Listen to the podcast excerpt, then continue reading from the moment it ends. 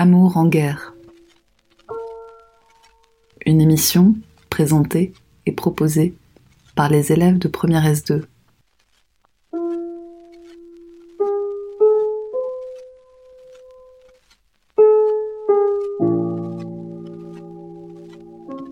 Enregistré au lycée Pasteur au mois de mars 2019 après une visite à l'historial de la Grande Guerre de Péronne dans la Somme.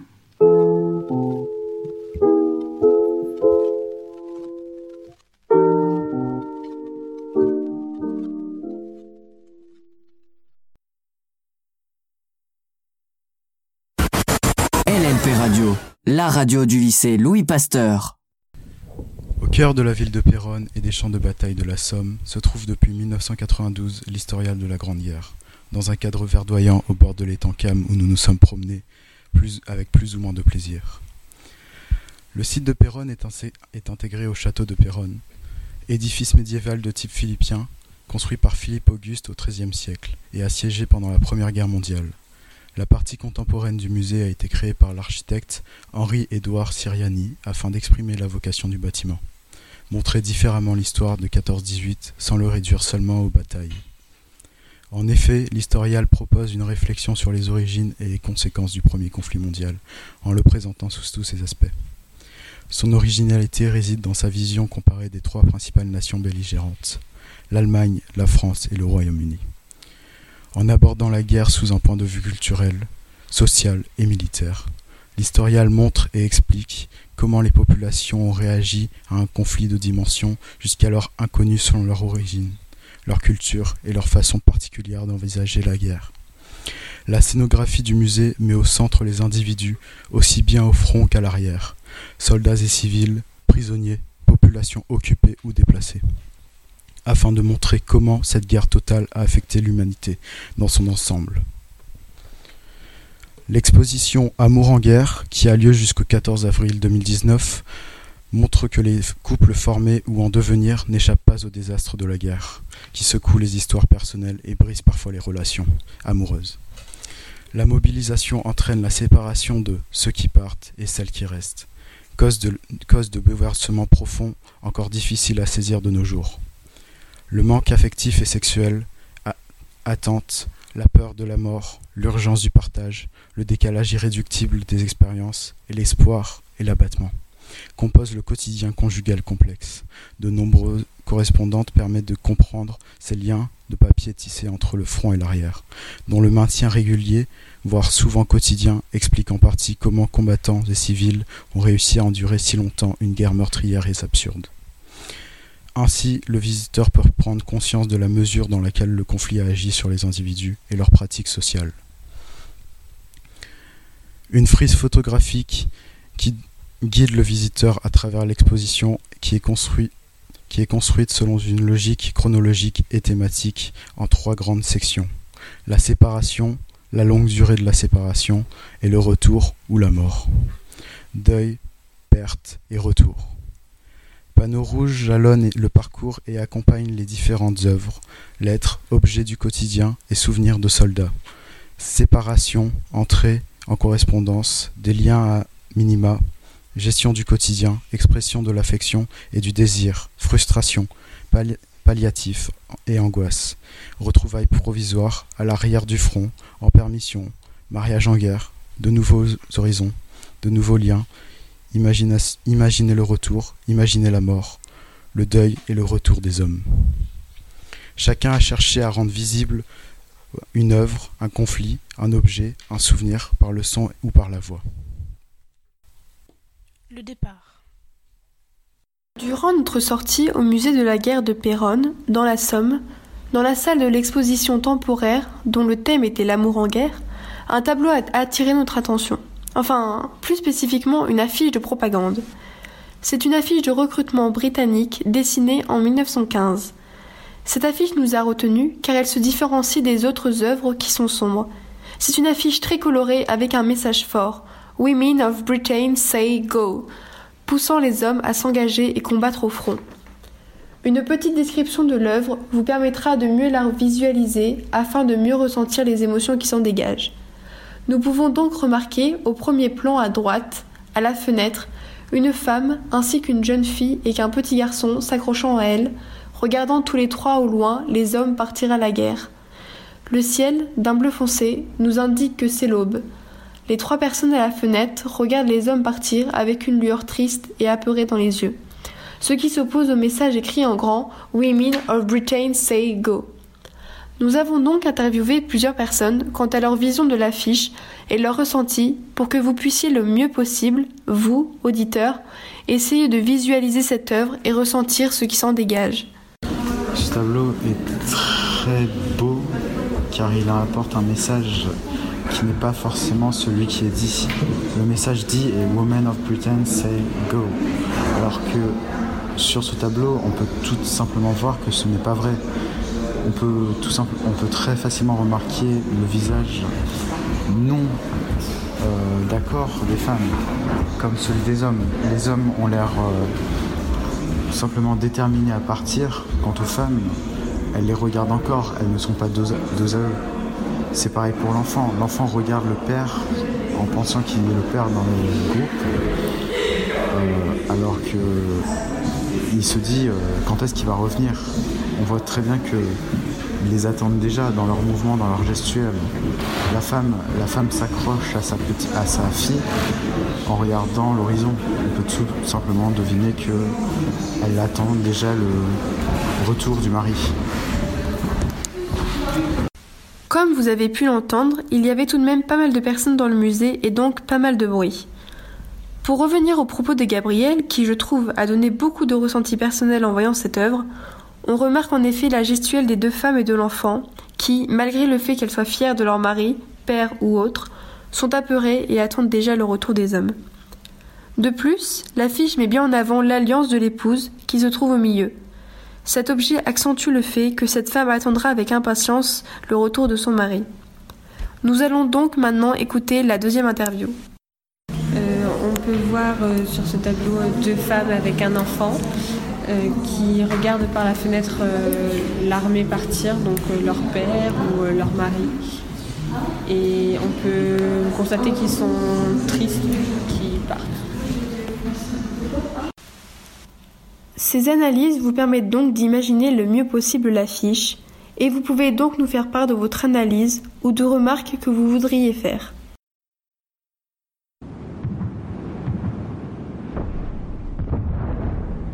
L'œuvre est une affiche de recrutement britannique réalisée par E.G. Cayley en 1915.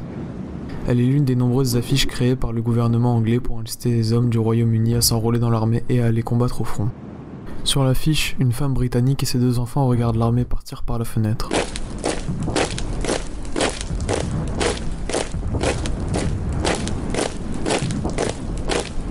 La mère place la main de sa fille aînée sur sa poitrine et le jeune garçon tire sur la robe de sa sœur. Leurs yeux sont remplis d'anxiété et même de tristesse pour les enfants, mais on peut également y voir de la fierté pour les hommes qui se battent pour leur pays. Le titre en haut de l'affiche est Women of Britain Say Go, avec le mot Go mis en évidence devant le reste pour motiver le lecteur. L'artiste E.G. Cayley tente d'encourager les hommes à se battre pour la gloire de la Grande-Bretagne.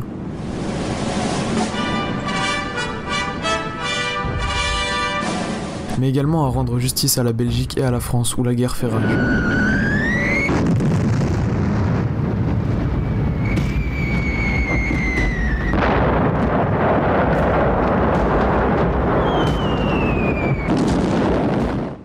Enfin protéger le pays de toute attaque étrangère possible qui pourrait survenir si l'ennemi arrivait à triompher chez les alliés du Royaume-Uni.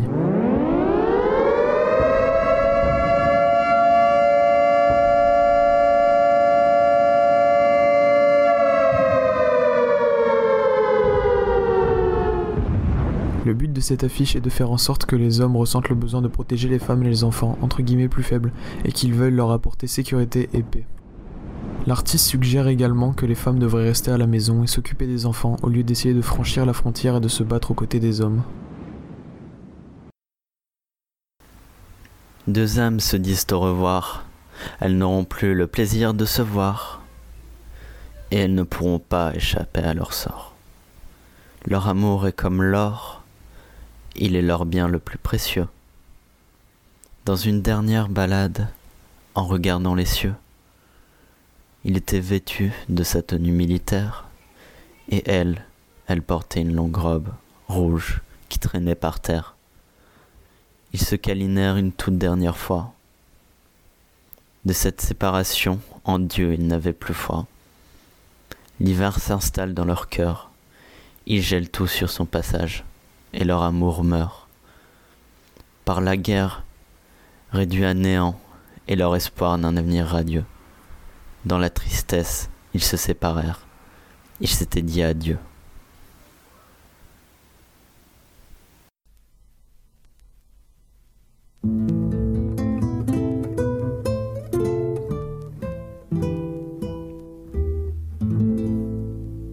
Mon mari est parti un beau matin d'automne, parti je ne sais où.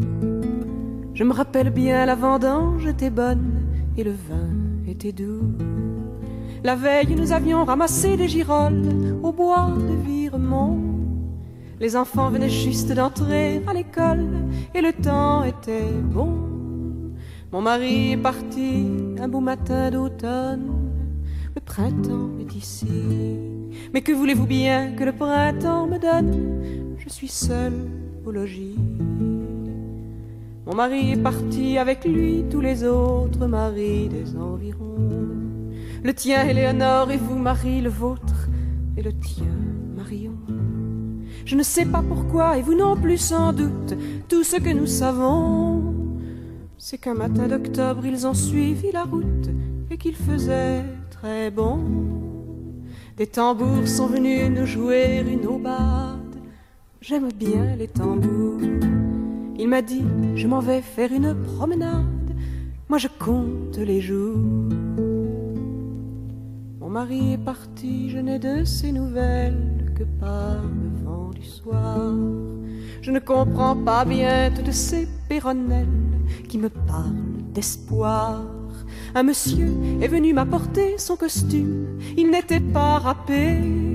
Sans doute qu'en chemin il aura fait fortune et se sera nippé.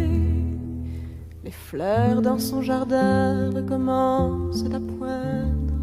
J'y ai mis des iris, il le désherbera en venant me rejoindre lorsque naîtra son fils.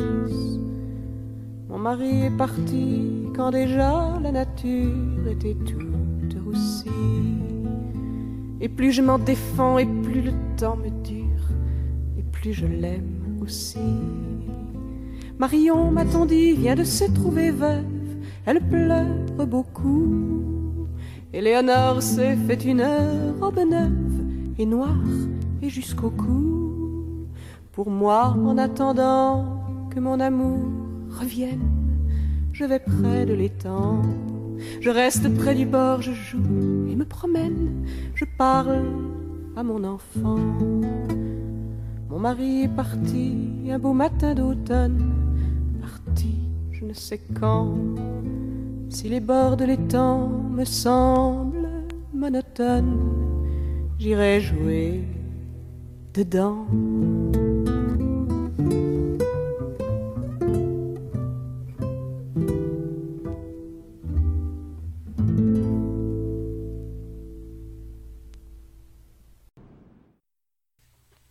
L'absence. Le 24 décembre 1917, Maximilien Sido, soldat américain durant la Première Guerre mondiale, reçut un colis de la part de sa femme, le premier depuis son déploiement au front en France. À l'intérieur se trouvait un petit sapin de Noël sur lequel étaient positionnés des bougies et un ruban gris en guise de décoration. Il n'était pas bien haut, mais très ressemblant.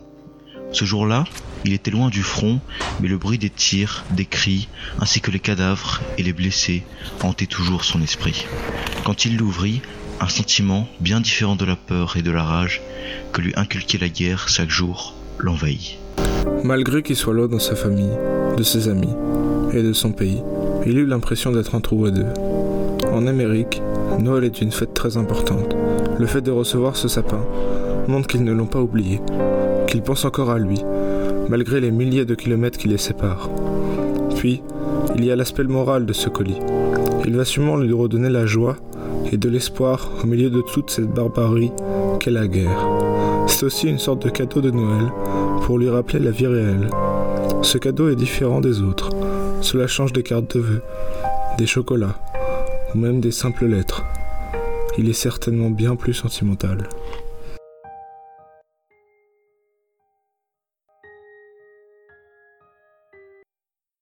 Un peintre et graveur allemand qui, en se portant volontaire, fut envoyé sur le front en tant que mitrailleur, il revint chez lui, vivant, avec plusieurs blessures.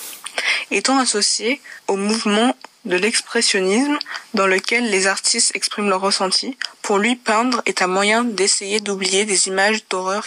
Wounded Soldier, peinte à l'automne 1916, évoque la réalité de l'expérience combattante. On y voit un soldat agonisant, la main crispée sur le cœur, au regard fixe, effrayant, glacé, angoissé angoissant. Son visage déchiqueté faisant allusion aux gueules cassées de la guerre, ressemblant à une tête de mort, attire l'attention.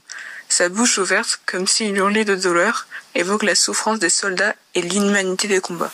En le regardant, on a vraiment l'impression de voir la mort en face.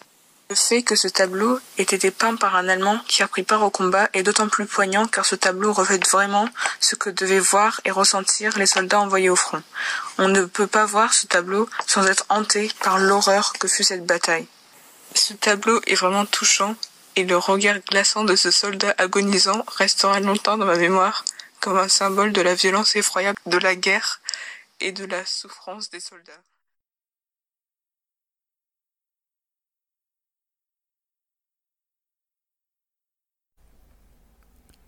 Au musée, il y avait trois douilles d'obus décorées gravées.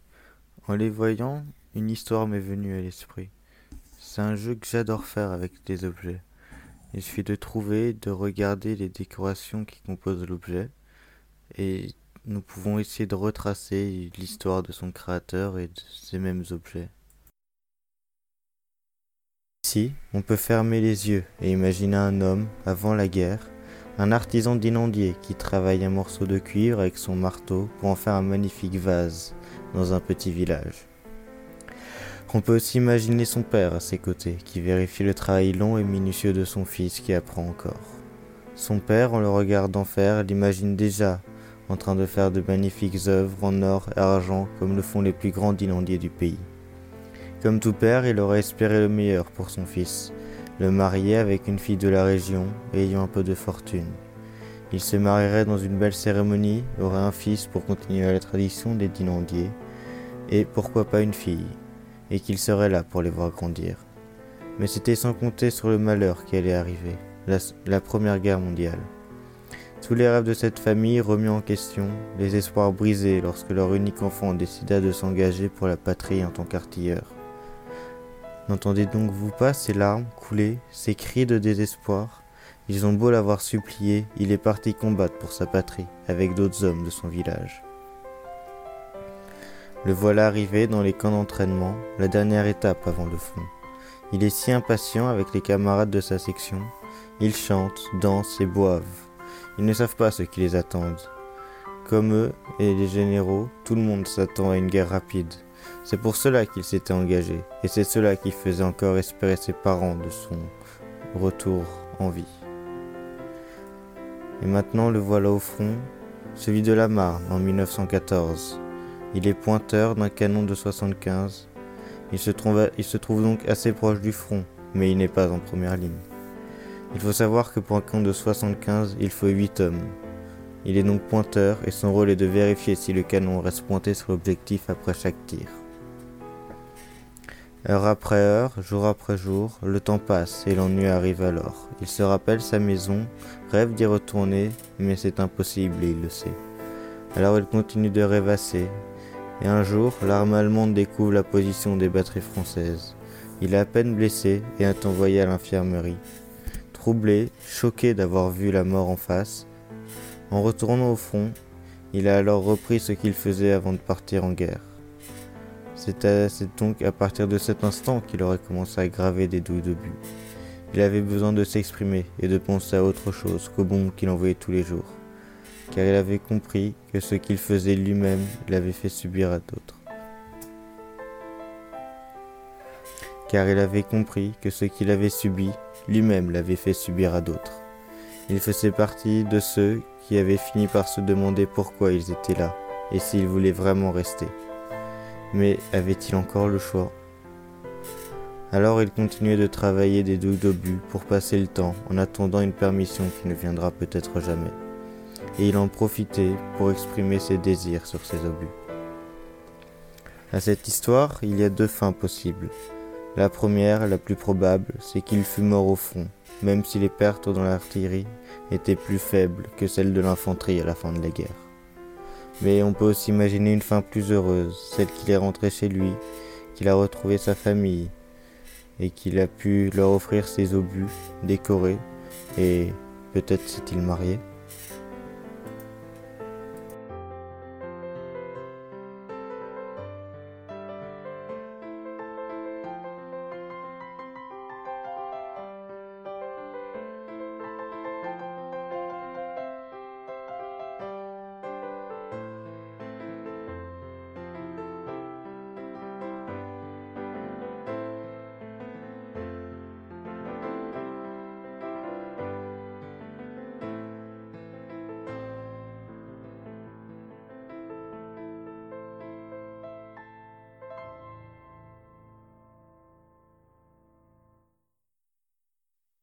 Des Allemands Jean-Louis Forain, 1914-1915. Depuis ma fenêtre, j'ai vu toute une armée. Ils étaient des dizaines, des centaines, des milliers. Mon mari, mes enfants, tous ont été tués. Devant moi, masse de cadavres éparpillés. Deux soldats m'ont ensuite sèchement attrapé. Ils m'ont dit que j'étais leur esclave désormais. Nous étions toute une armée de soldats allemands, des pauvres populations tombées sous nos tirs. Nous n'avions pas vu nos femmes depuis longtemps quelques Françaises pourraient combler nos désirs. Les gouttes coulaient le long de mes joues et mes sabots s'enfonçaient dans la terre. Ces corps infâmes n'exhalaient que dégoût, dénués d'humanité, juste militaire. Pendant qu'un boche me lacérait le bras, mon deuxième tortionnaire riant, l'air terrifiant, vers moi se cambra, cria Vous allez nous faire des Allemands. C'est malheureux, mais cette guerre nous rend fous. Bestiaux, nous assouvissons nos pulsions. Remplis de haine, nous ne sommes plus nous, aucune émotion, nul besoin de permission. Je ressentais dans mes tripes la terreur. Le sol vrombissait alors qu'ils marchaient au pas. Leur arrivée avait causé des pleurs. C'est sûr, ils seraient source de notre trépas. Les retrouvailles. Elle est toute habillée de noir. C'est lundi, elle file au lavoir. Elle a vraiment peu de répit. Elle est seule avec trois petits. Elle est déjà loin la cérémonie de l'ultime adieu à son cher mari. Les cloches ont sonné, elle a tant pleuré, puis le temps a fui, la vie a repris. De son côté, il est perdu, a-t-il une femme? Il ne sait plus. Est-il mort ou est-il vivant? Il marche depuis si longtemps. Les enfants reviennent affolés. Un homme hirsute ils ont croisé. Mais les parents ne les croient pas. Histoire de gosse n'importe quoi. C'est un vrai mystère, une affaire de flair. Mais son vieux clocher il l'a retrouvée. Elle est bouleversée, lui miraculée. Elle n'en revient pas, elle est dans ses bras. Nous allons vous présenter une œuvre de Charles Lucien Léandre, peintre français se prénommant Mariage d'un soldat français blessé, peinte en 1916. Nous allons vous raconter l'histoire de nos jeunes mariés. Jean-Charles et Marie. Marie, femme dévouée, a attendu son fiancé pendant trois ans pour qu'une fois la guerre finie, il puisse la demander. Jean-Charles, rescapé de la guerre, a perdu sa jambe droite et il a le côté du visage mutilé couvert par un bandage. Le tableau est en noir et blanc. Leurs visages sont lugubres. La femme vêtue d'une robe blanche et d'une couronne de fleurs. Et l'homme vêtu de son uniforme de guerre et de son casque. Nous allons maintenant vous présenter une lettre de Jean-Charles à Marie, lorsqu'il était sur le champ de bataille.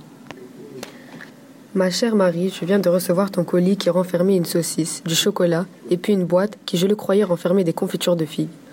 Cela s'est trouvé de la gelée de groseille. C'est excellent. Cela ne pouvait venir mieux à point. Je n'avais plus qu'une tablette de chocolat. J'en mange parfois deux ou trois barres par repas. Parfois point du tout, suivant ce que l'on a. La nourriture est en général suffisante. Toujours même, ce n'est que lorsqu'il y a accident qu'il y en a moins. Mais lorsque la graisse est froide, ce n'est pas bon. Je te remercie donc de ton colis. En même temps, j'ai reçu ta lettre, lundi 5 avril. Elle n'est pas numérotée, mais ce serait la soixantième. Te dire combien je suis été heureux de voir tes photos, c'est impossible. Il m'a semblé que j'étais auprès de toi, et c'est un grand bonheur pour moi. J'y ai déposé bien des mimi longtemps. Chère Marie, comme tu as maigri, tu as l'air bien triste et abattue. Sûrement que tu ne me dis pas la vérité sur ta santé. Oh, dis-moi la vérité. Combien as-tu fait faire de photos? Toutes sont-elles ainsi? Je ne veux pas dire que cela ne soit pas suffisant, mais elle n'est pas grande. C'est vrai que c'est très bon marché.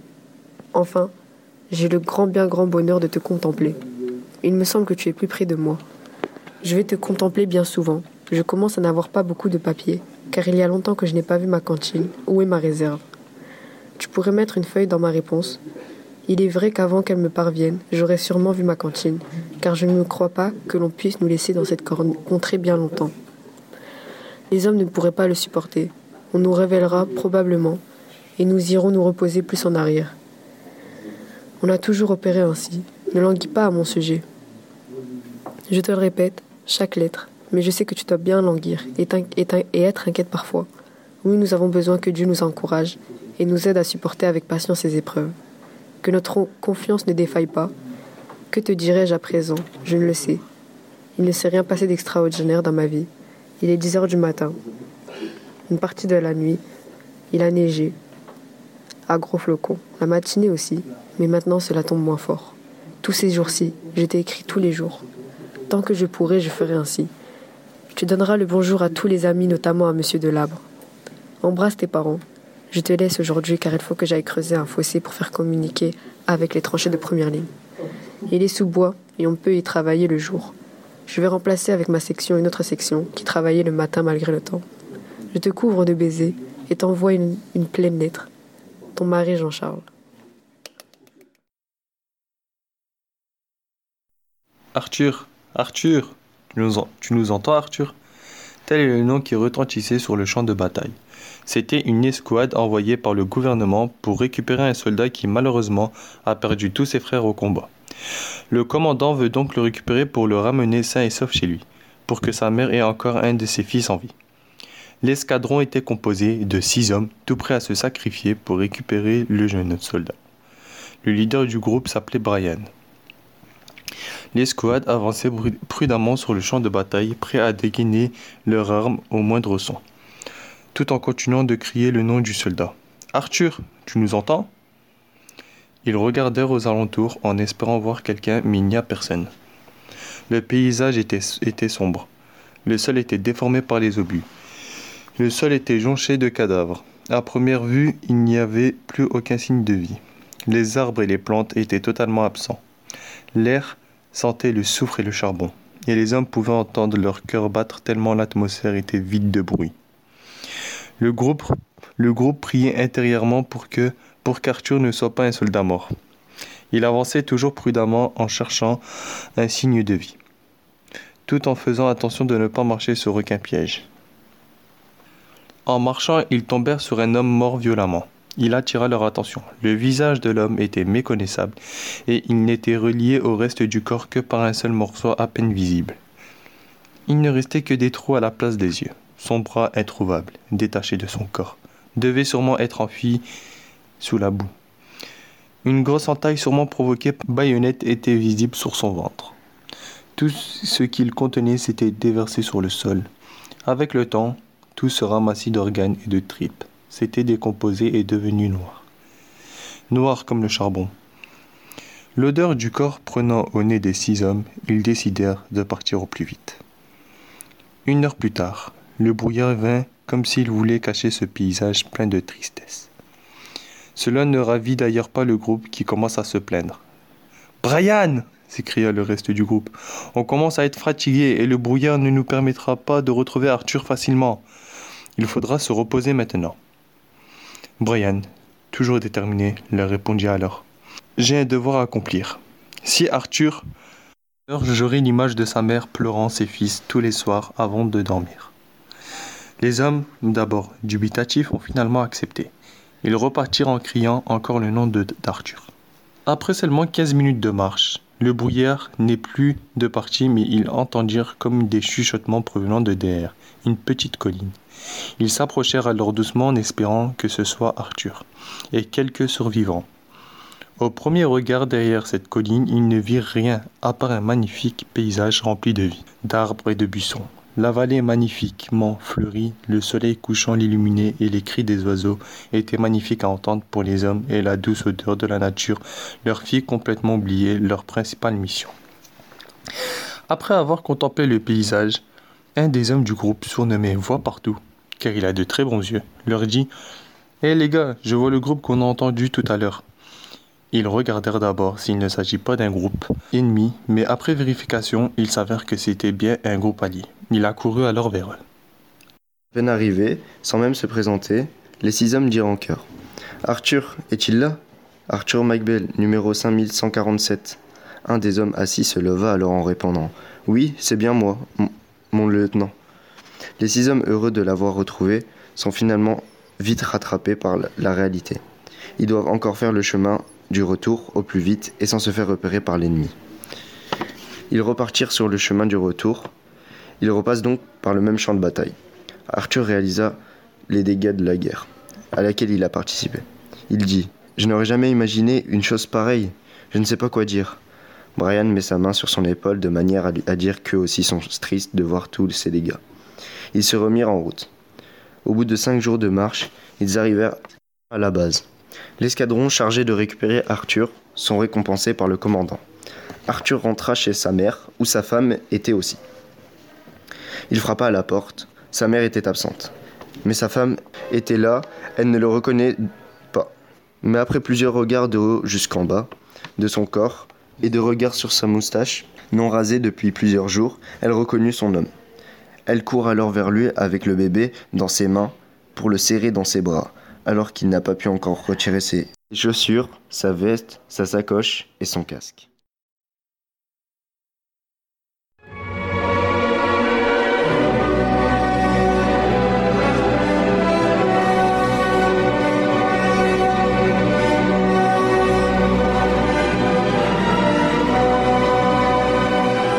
De notre sortie au musée de Péronne, une œuvre a attiré notre attention et notre curiosité.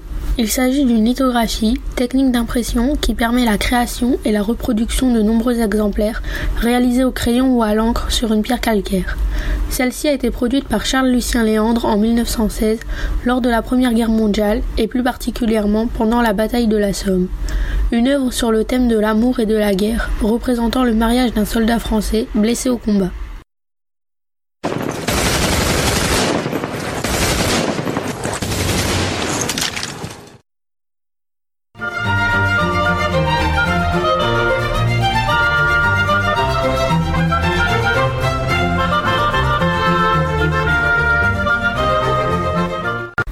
Vous déclare, mari et femme, que cette union soit source de joie et vous apporte la paix en ces jours sombres. Sur le bas de la lithographie, un petit dessin a été ajouté au dessin d'origine. On peut y voir un prêtre faisant face au jeune couple et s'apprêtant à les marier. Cela fait tellement longtemps que j'attends ce jour, et enfin, le moment est arrivé. La guerre n'est certes pas finie, et pourtant, tu es rentré. Aujourd'hui, nous allons pouvoir être heureux. Tu es peut-être grièvement blessé, mais tu es en vie, et c'est l'essentiel. Nous voilà mariés et j'espère que l'horreur des combats se tiendra à distance de notre famille. Profitons de cet instant de liberté qui ne durera probablement pas. Je ne veux pas gâcher ton retour, mais la raison me pousse à imaginer le pire. Viens, avançons, le futur nous attend.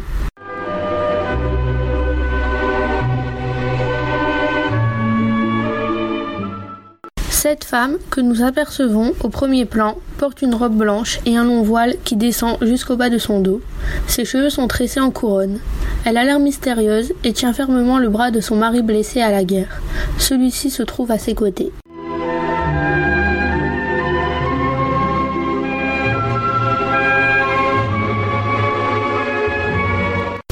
Je te promets de rester le plus longtemps possible à tes côtés et de, je l'espère, ne jamais retourner sur ce champ de bataille où tant d'hommes ont perdu la vie.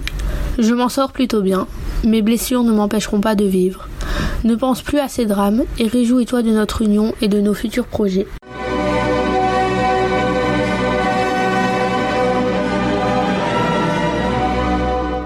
Cet homme est reconnaissable à son uniforme, orné de médailles, ainsi qu'à son casque qu'il n'a pas quitté. Il s'agit d'un soldat. Il tient, à la main gauche, une canne, preuve de son invalidité. Un bodinge couvre également son crâne et cache son oreille. Tous deux semblent avancer sur un chemin de terre qui surplombe le village qu'on aperçoit en contrebas. Ils viennent, en effet, de se marier, comme le confirme le contour de l'église présente à l'arrière-plan. On peut constater qu'ils viennent de la quitter.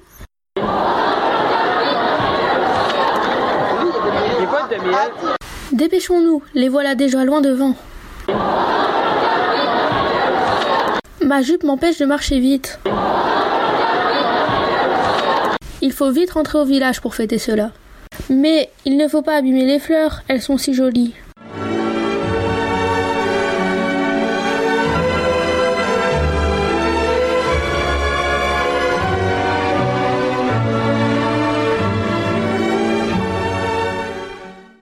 L'arrière-plan, on distingue les invités formant une procession pour sortir de l'église. Celle-ci est menée par une femme entourée de deux petites filles en robe portant chacune une couronne de fleurs.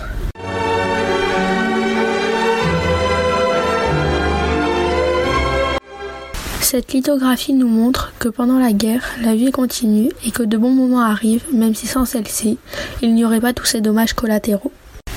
En effet, ces jeunes mariés ne sont pas pleinement heureux. Ils ont l'air inquiets et leur visage le montre. On n'aperçoit aucun sourire ni sur le visage du soldat, ni sur celui de sa femme, ce qui montre que la dureté des combats impacte la vie quotidienne. Ce dessin, censé représenter un événement joyeux, est altéré par le contexte conflictuel où il se déroule. Retrouver l'amour.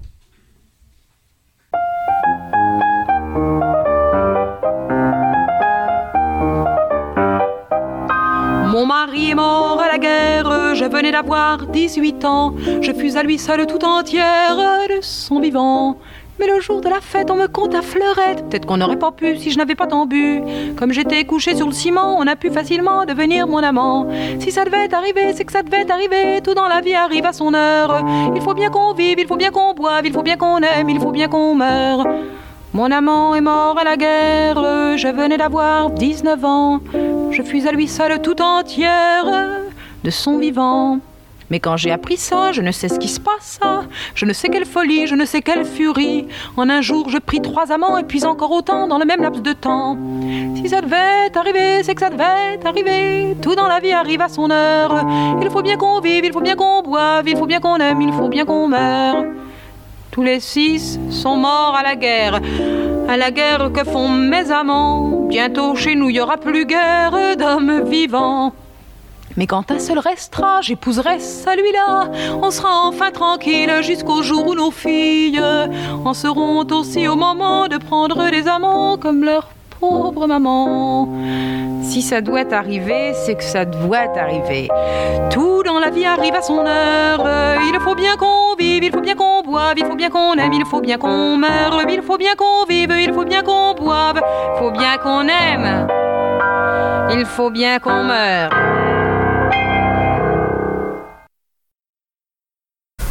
Durant une sortie scolaire à l'historial de Péronne, nous avons pu observer, durant la visite de l'exposition temporaire à l'amour en guerre, des petites annonces de veuves ou veufs de guerre. Durant la Première Guerre mondiale, beaucoup de civils et soldats sont morts. C'est pourquoi, pendant la période de l'entre-deux-guerres, beaucoup de soldats ont passé ces petites annonces dans l'espoir de retrouver l'amour. Nous vous souhaitons une bonne écoute de ces annonces.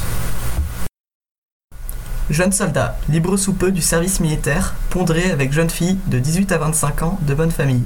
Pas sérieux s'abstenir.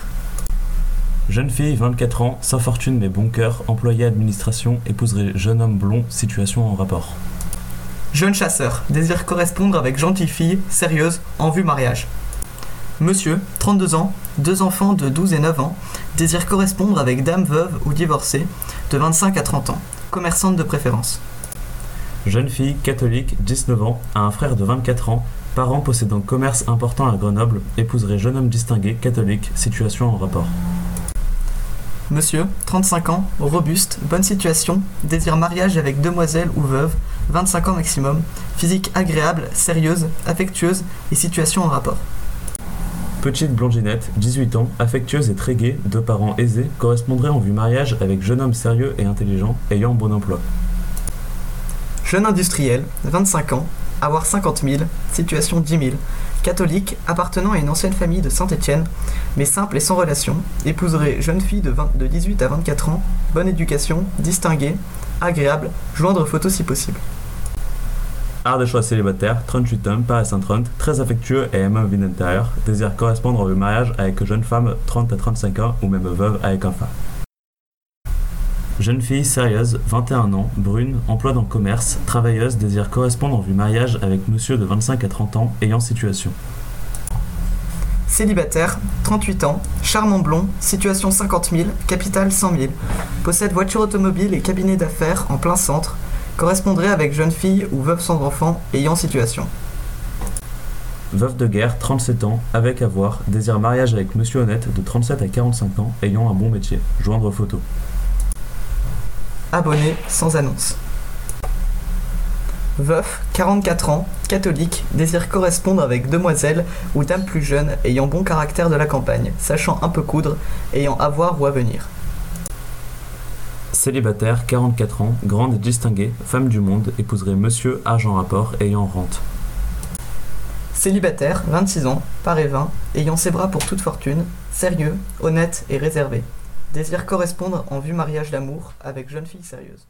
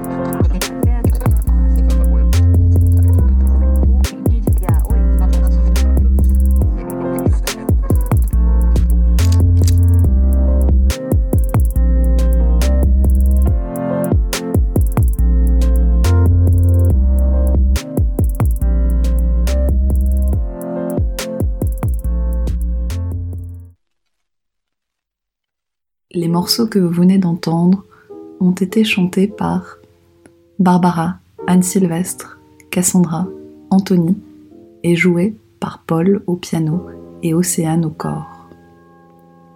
Merci à Ethan, Mohamed, Solène, Sarah, Inès, Jade, Mohamed Amin, Apolline, Armand, Clément, Fanta, Inès, Jules, Robin, Anthony, Léonard, Abigail, Maëva, Barbara, Agathe, Gabriel, Océane, Cassandra, Félix, Hugo, Nathan, Maria, Sofiane, Paul, Théo, Nathaël, Alicia et Marie pour leurs idées et leurs voix. Merci également à nos auditeurs d'ici et d'Algérie.